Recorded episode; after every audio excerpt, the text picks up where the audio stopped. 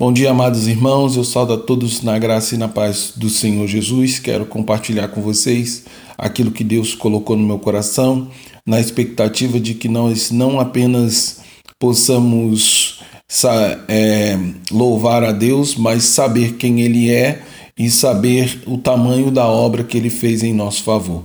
Para isso, então, eu quero ler o texto de Colossenses, capítulo 1, versículo 19 refletindo com você sobre a essência do verdadeiro louvor.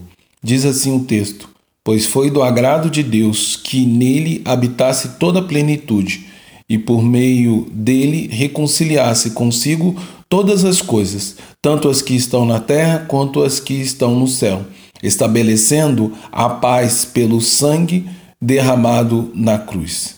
Depois de mostrar toda a excelência e grandiosidade da dimensão da obra de Cristo aos crentes de Colosso, para que eles fossem fiéis à mensagem do Evangelho de Cristo Jesus que haviam recebido, Paulo passa a apresentar com riqueza de detalhe e com profundidade a teologia de quem realmente é Jesus, por meio de um antigo hino cristão ensinando assim não apenas sobre quem é Jesus e que operou tão grande salvação em nós, como também em que consiste a essência do verdadeiro louvor. Louvor verdadeiro não é uma melodia que visa servir de mero entendimento para os crentes e para não crentes muito menos um momento secundário do culto em que a igreja canta belas canções que consolam e edificam a alma humana. Embora eu confesso que o verdadeiro louvor sempre faz bem para o coração do crente em Cristo Jesus.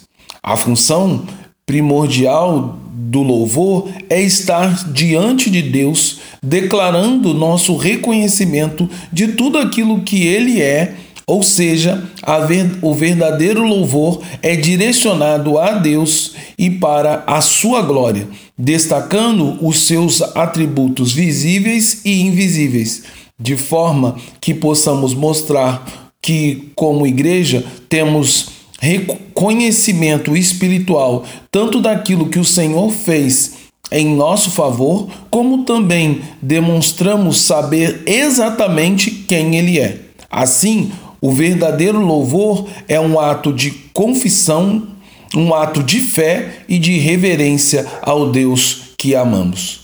O, verdadeiro, o velho hino cristão apresentado pelo apóstolo Paulo lembra a igreja de Colosso que, pela vontade de Deus, o Pai, em Cristo Jesus, o Filho, habitasse toda a plenitude, ou seja, no Filho residisse a divindade de Deus contrariando os hereges que ensinavam que Cristo estava no meio do caminho entre o que era Deus e o homem, sendo apenas um elo na cadeia na cadeia em que haviam outros mais importantes e mais elevados que ele.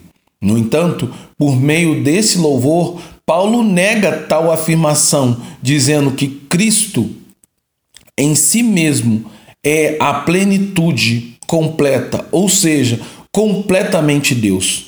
Toda a plenitude de Deus reside em Cristo. Isso significa habitação permanente e não uma visita temporária apenas. Em Cristo foi da vontade de Deus reconciliar todas as coisas consigo mesmo, trazendo paz pelo sangue na cruz. Assim, Paulo diz que em Cristo não apenas reside a plenitude de Deus, mas também em Cristo houve a reconciliação com todas as coisas. Logo, podemos aprender por meio das palavras de louvor do apóstolo Paulo dois fortes motivos para louvarmos verdadeiramente a Cristo na mais profunda gratidão a Deus.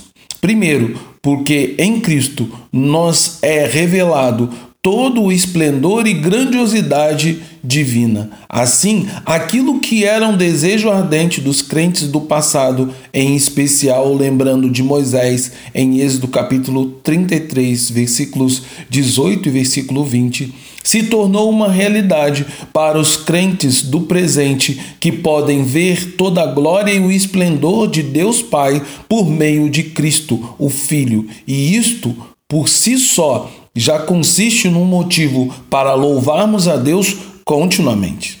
Segundo, em Cristo temos reconciliação com Deus. Reconciliar quer dizer restaurar um relacionamento reto, fazer as pazes aonde antes havia inimizade.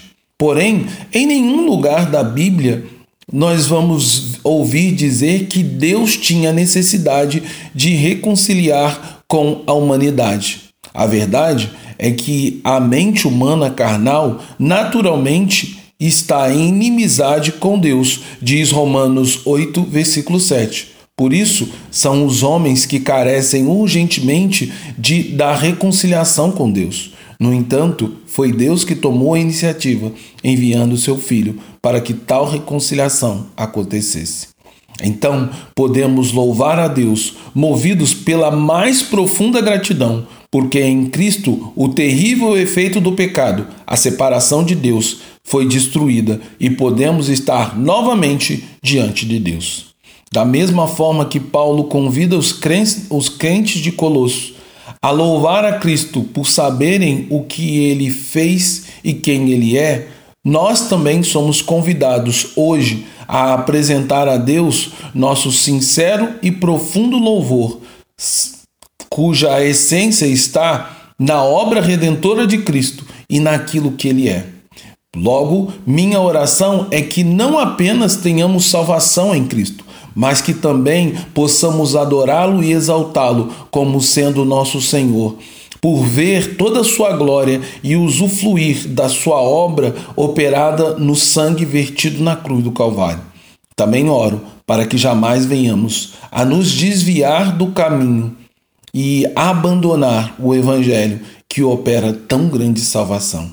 Agora que o amor de Deus Pai, que a graça salvadora do Deus Filho e que o consolo santificador do Deus Espírito seja com cada crente em Cristo Jesus que enxerga e que conhece a glória de Deus e a força do seu poder. Que Deus nos abençoe e que nos ajude a oferecer a Ele o louvor que lhe é devido, o louvor que é reverente, que é obediente e o louvor que é de gratidão. Que a nossa vida com Deus seja uma vida de gratidão pelaquilo que ele fez, por quem ele é e pelas promessas que ele tem para a nossa vida. Que Deus abençoe você em nome de Jesus. Amém.